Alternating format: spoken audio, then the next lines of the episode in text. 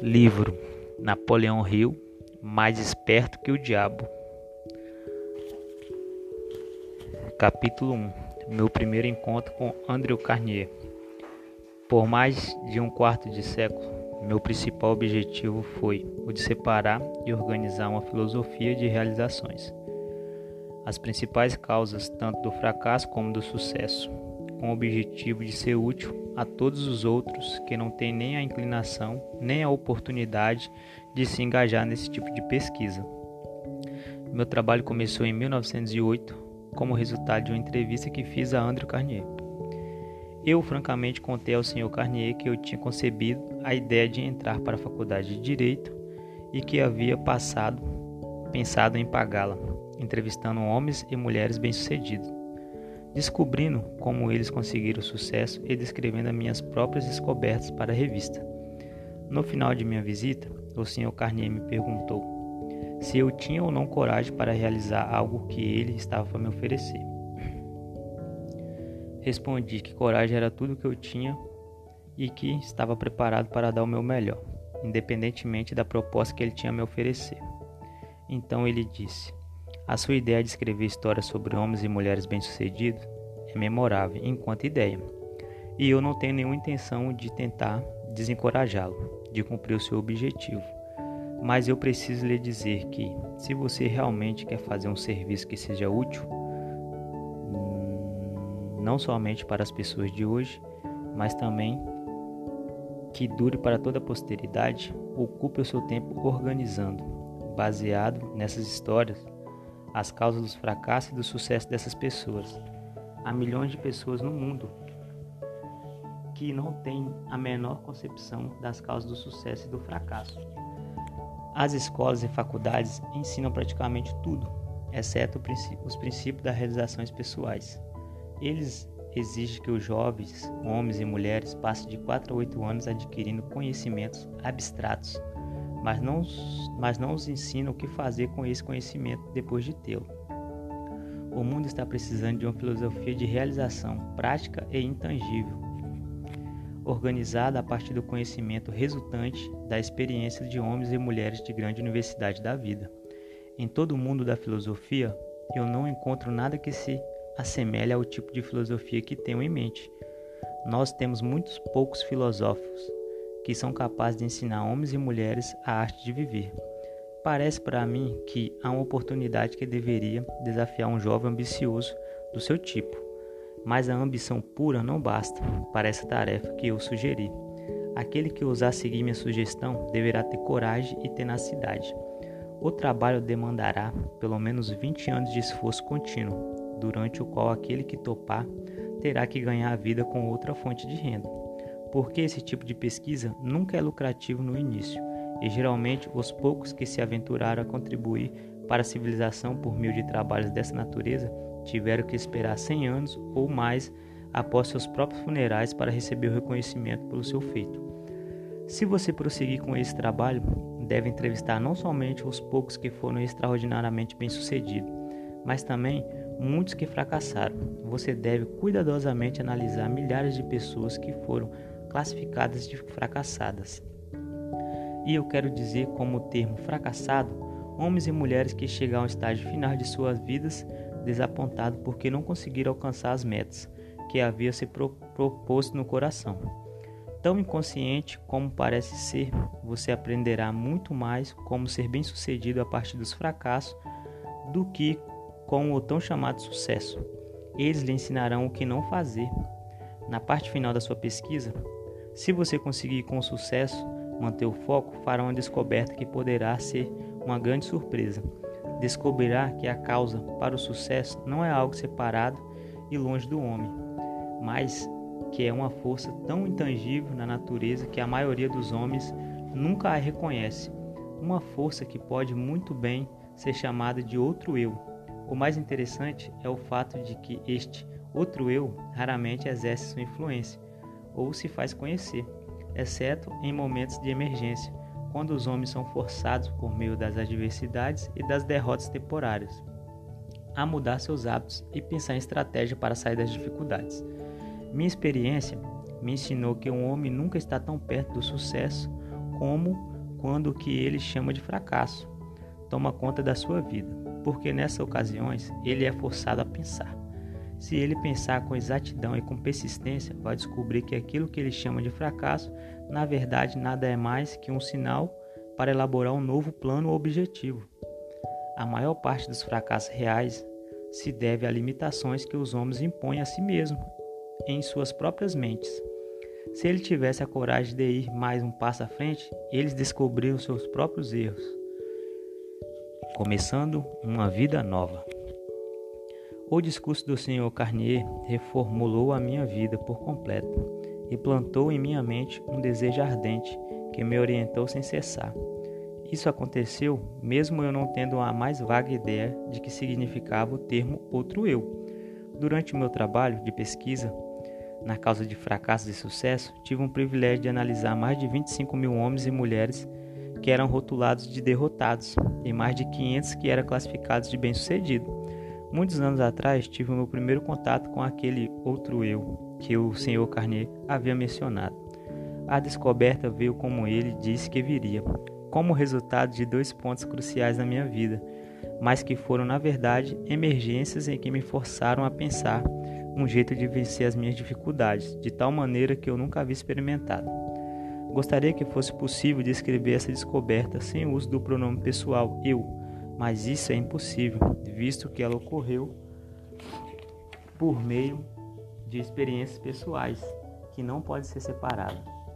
Para dar uma visão completa da descoberta, terei que voltar meu primeiro desses dois pontos marcantes na minha vida e mostrar passo a passo essa descoberta. Para realizar a pesquisa com uma compilação de dados foram necessários anos de trabalho eu tinha chegado à falsa conclusão de que minha tarefa de organizar uma filosofia completa de sucesso pessoal havia terminado. Longe de estar completa, meu trabalho havia apenas começado. Eu havia erigido o esqueleto de uma filosofia, organizando os 17 princípios do sucesso e as 30 maiores causas do fracasso, mas aquele esqueleto tinha que ser coberto com a carne da realização e da experiência. Além disso, tinha que ser dada ao trabalho uma alma que inspirasse homens e mulheres a não somente transporem os obstáculos, mas também a não se deixar abater por eles. A alma, que ainda teria que ser adicionada, como eu descobri depois, somente se tornaria disponível após aparecer o meu outro eu. Por meio de dois pontos cruciais da minha vida, resolvendo focar a minha atenção em qualquer talento que eu porventura tivesse e em retornos monetários por meio de canais de negócio. Decidi dedicar-me à profissão de publicitário. Tornei-me então gerente de publicidade do curso de extensão La Salle da Universidade de Chicago. Tudo ocorreu maravilhosamente bem durante um ano. Entretanto, no final desse ano, fui tomado por um violento desgosto pelo meu trabalho e então me demiti. Posteriormente, ingressei no ramo de cadeia de lojas, juntamente com o ex-presidente da universidade de extensão La Salle. Logo me tornei presidente da CIA de Doces Bets Ross. Porém, desacordos com o sócio desse negócio fizeram com que eu saísse do empreendimento. A atração pela propaganda ainda estava em meu sangue e tentei novamente dar expressão a ela. Organizei uma escola de propagandas e vendas como uma parte de escola de negócio. Brian Streeton. O empreendimento navegava em águas tranquilas e muito dinheiro entrava rapidamente. Foi então que os Estados Unidos tomaram parte da Primeira Guerra Mundial em resposta a um chamado interior que as palavras não conseguem descrever. Saí das, da escola e entrei para o serviço do governo dos Estados Unidos, sob a direção pessoal do presidente Woodrow Wilson, deixado o negócio fantástico desintegrar-se. No dia do armistício, em 1918, comecei a atuar na publicação da revista Golden Rule, regras de ouro na tradução livre. Apesar do fato de eu não ter nenhum centavo de capital, a revista cresceu rapidamente e em pouco tempo ganhou circulação nacional, chegando a quase meio milhão de exemplares finalizados. Seu primeiro ano de negócio, com um lucro de 3.156 dólares, alguns anos depois aprendi com uma experiente executiva de uma empresa de publicações que nenhum homem é capaz naquele ramo pensaria em começar uma revista tal como essa com menos de 50 mil dólares de capital. A revista Golden Rule e eu estavam destinados a nos separar. Quanto mais sucesso alcançamos, mais descontente eu me tornava. Até que finalmente, devido a um acúmulo de perturbações causadas por sócios no negócio, dei a revista como presente a eles e deixei o negócio. Com essa atitude, provavelmente joguei fora uma pequena fortuna. Logo após, organizei uma escola de treinamento para vencedores. Minha primeira missão era treinar um, exército de vendas de 3 mil pessoas para uma rede de loja. Receberia 10 dólares para cada vendedor que frequentasse a minha aula. Dentro de seis meses, esse trabalho havia me rendido um pouco mais de 30 mil dólares. O sucesso, em termos financeiros, estava coroando meus esforços com abundância. Novamente, meu espírito estava descontente. Eu não estava feliz. Tornava-se cada vez, cada dia mais óbvio que nenhuma quantidade de dinheiro em algum momento me faria feliz, sem a menor desculpa razoável por minhas ações. Saí do negócio e desisti de um empreendimento no qual teria facilmente recebido um salário satisfatório. Meus amigos e sócios no negócio pensaram que eu estava louco e eles não estavam tão errados nos seus pensamentos. No fundo, eu estava inclinando a concordar com eles, mas parecia que não havia nada que eu pudesse fazer para mudar de ideia. Procurava pela felicidade e ainda não tinha encontrado. Pelo menos essa é a única explicação que eu poderia oferecer para justificar as minhas atitudes, um tanto quanto inusitadas. Qual o homem que realmente conhece a si mesmo? Isso aconteceu no final do outono de 1923. Eu me sentia solitário em Columbus, sem recurso e pior ainda, sem nenhum plano para me tirar daquela situação difícil. Na verdade, era a primeira vez na vida que eu estava acuado devido à falta de recursos. Em muitas ocasiões já havia passado por momentos de aperto, mas nunca antes havia faltado dinheiro, a tal ponto de eu não conseguir suprir as minhas necessidades pessoais. A experiência me assombrou. Eu parecia estar totalmente na margem do que poderia ou deveria fazer. Pensei em uma meia dúzia de jeitos de conseguir resolver meus problemas, mas descartei todos. Eram impraticáveis e impossíveis de realizar. Me senti como alguém que estava perdido em uma selva sem uma bússola sequer. Toda tentativa que eu fazia para me tirar da dificuldade acabava me trazendo de volta para o ponto de partida. Por quase dois meses sofri com o pior do das doenças humanas, a indecisão. Eu conheci os 17 princípios da realização pessoal, mas não sabia como aplicá-los. Sem saber, estava encarando uma daquelas emergências da vida de que o Sr. Carnier havia me falado. Situações essas em que os homens muitas vezes descobrem os seus outros eus. Meu estresse era tão grande que em nenhum momento me ocorreu sentar, analisar a sua causa e procura sua cura.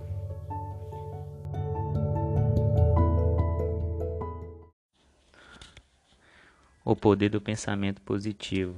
Esse é o título que eu escolhi porque eu li cinco livros de autores diferentes, todos os cinco livros eles me falam exatamente sobre isso, né, cara?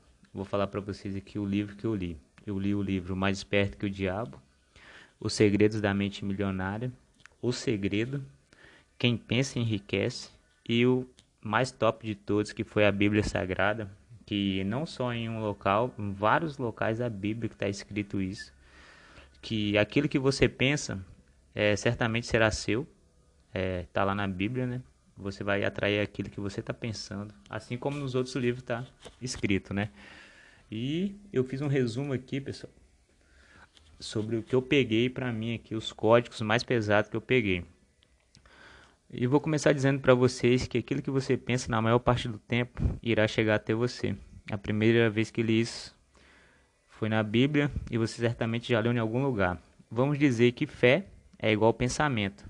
Se seu pensamento for coisas boas e você conseguir de fato visualizar na sua mente o que deseja, isso já será seu.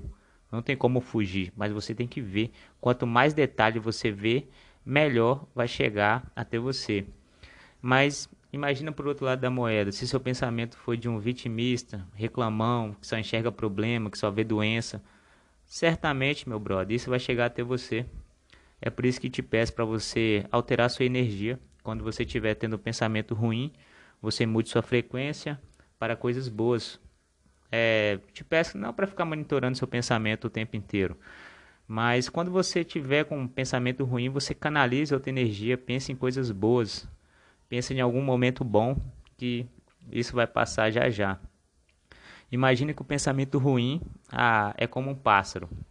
Você não tem como que ele que você não tem como de impedir ele de sobrevoar sobre você, sobre a sua cabeça. Mas você pode impedir ele para que ele faça morada, ninho em cima da sua cabeça. Assim são os pensamentos ruins. É, não tem como você impedir que ele chegue à sua mente, mas você tem como impedir que ele faça morada aí. Esse foi o exemplo mais claro que eu pude entender sobre o pensamento ruim, porque nós somos capazes de tudo, né? Eu aprendi uma coisa sobre o universo. Você pede o que quiser e ele manda para você. Vou falar de novo. Mas você pede o que você quiser e ele vai mandar para você o que você pediu. Se você só reclamar, ele vai te dar mais reclamação. Mas para você receber, primeiro você tem que visualizar na sua mente os detalhes. Imagina que você quer um carro. Você, você quer um carro. Você imagina o carro, a cor do carro. Fecha os olhos. É, sente o cheiro do carro, do jeito que você quer o carro, com quem que você quer andar no carro e vai dando os detalhes. Se você conseguir visualizar, isso certamente será seu, porque nós somos capazes de tudo. Mas é, o livro que eu li ali, O Segredo, às vezes você pode pegar e ler ele e confundir com a coisa, que, que ele fala muito sobre o universo, que você pede para o universo. Sim, você pede para o universo. Mas você tem que entender uma coisa: quem configurou o universo foi Deus. Deus que configurou o universo. Que muita gente, quando lê aí, acha que Deus não existe, que tal. A maioria dos religiosos pega um livro desse aqui para ler, o segredo, fica doido. Mas não é isso não, cara. Pelo que eu entendi, foi Deus configura o universo para o universo mandar o que as pessoas querem. Entendeu? O que as pessoas querem. Então, você vai lá, pede para o universo, agradece a Deus. Beleza? E lembrando, o universo ele não sabe distinguir o que é bom, o que é ruim, não. Ele vai mandar simplesmente o que você está pensando. Ele vai mandar a mesma energia que você está pensando. É por isso que eu falo para vocês que temos que direcionar as nossas energias, pedir energias boas, focar nas coisas boas. É, 2000 e em dois, eu comecei a ler esse livro aqui. O primeiro que eu li foi depois da Bíblia foi o Napoleão Hill, Quem Pensa Enriquece. Nossa Senhora, esse livro teve um impacto tão grande na minha vida que coloquei no meu quadro de visualização aqui. Eu andava de bicicleta, a gente morava num apartamento, eu não tinha família, não tinha nada disso. Mentalizei, consegui visualizar e hoje eu agradeço porque essas coisas já se realizaram na minha vida. Hoje eu tenho um sentimento de agradecer para o universo de tudo que ele fez, né? Tudo que eu pedi para o universo, ele trouxe até mim. E eu continuo pedindo mais coisas, é, mudando minha frequência sempre. Quando vi um pensamento ruim na minha mente, eu já dou o jeito de tirar ele na hora. Depois que você pega um macete, pega a manha, fica até divertido. Não entra mais nada, não entra coisas ruins. É, você começa ali, quando dá um sentimento ruim, você já, puff, já muda logo isso aí da sua vida. É muito top, muito top.